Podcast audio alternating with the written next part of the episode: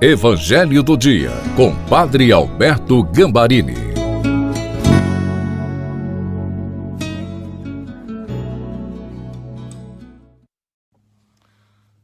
Olá, guerreiro e guerreira de Deus, cheios do Espírito Santo, estamos iniciando o Evangelho do dia de terça-feira e com certeza mais uma vez nós seremos tocados pelo poder da palavra de Deus.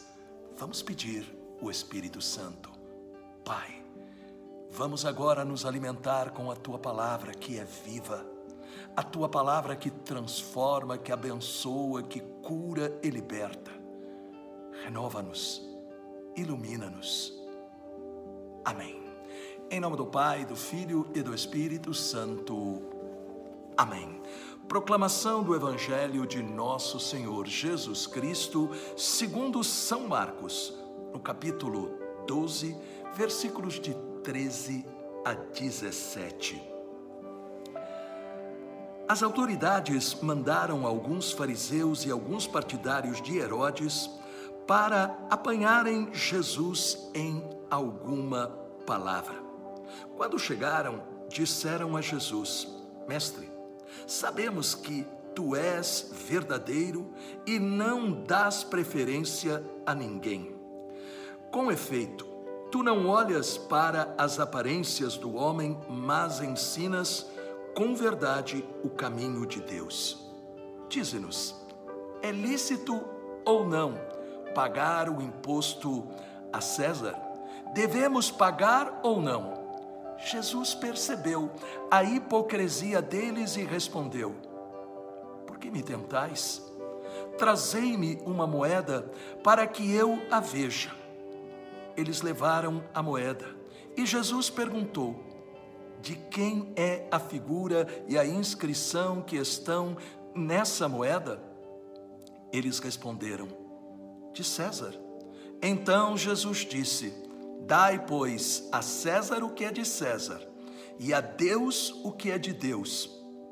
E eles ficaram admirados com Jesus. Palavra da salvação.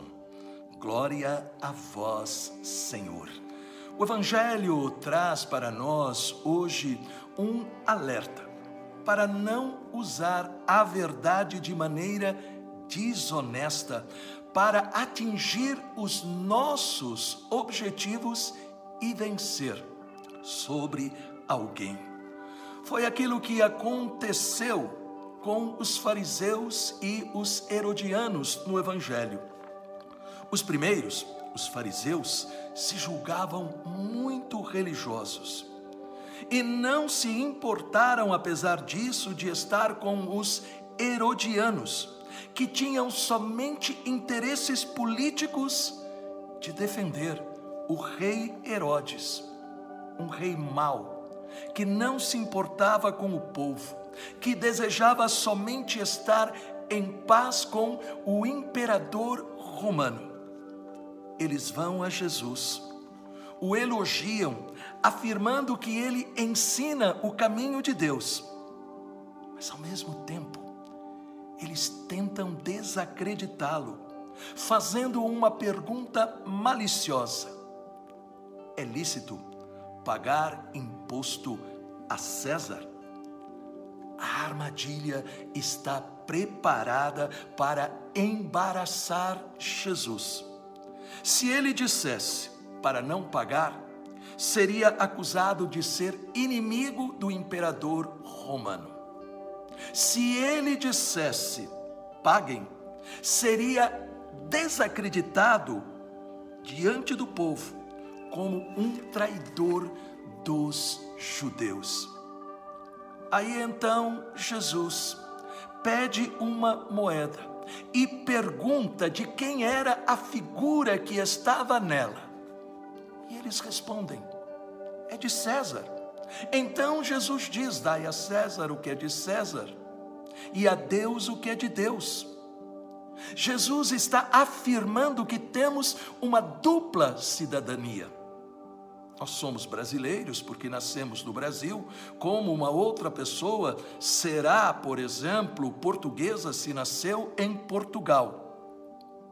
E ao mesmo tempo, nós somos cidadãos do céu. Entretanto, a nossa maior lealdade é para com Deus e a verdade da Sua palavra. O motivo é muito claro e muito simples homem algum será nosso Salvador. Somente Jesus, o Filho de Deus, que envia de junto do Pai o Espírito Santo. Os homens, nós, são falhos, limitados, decepcionam, erram, mas Jesus não, Ele deu a sua vida para que nós fôssemos salvos. Estamos no mundo, cumprimos as leis do país, mas a maior de todas as leis para nós é a lei de Deus.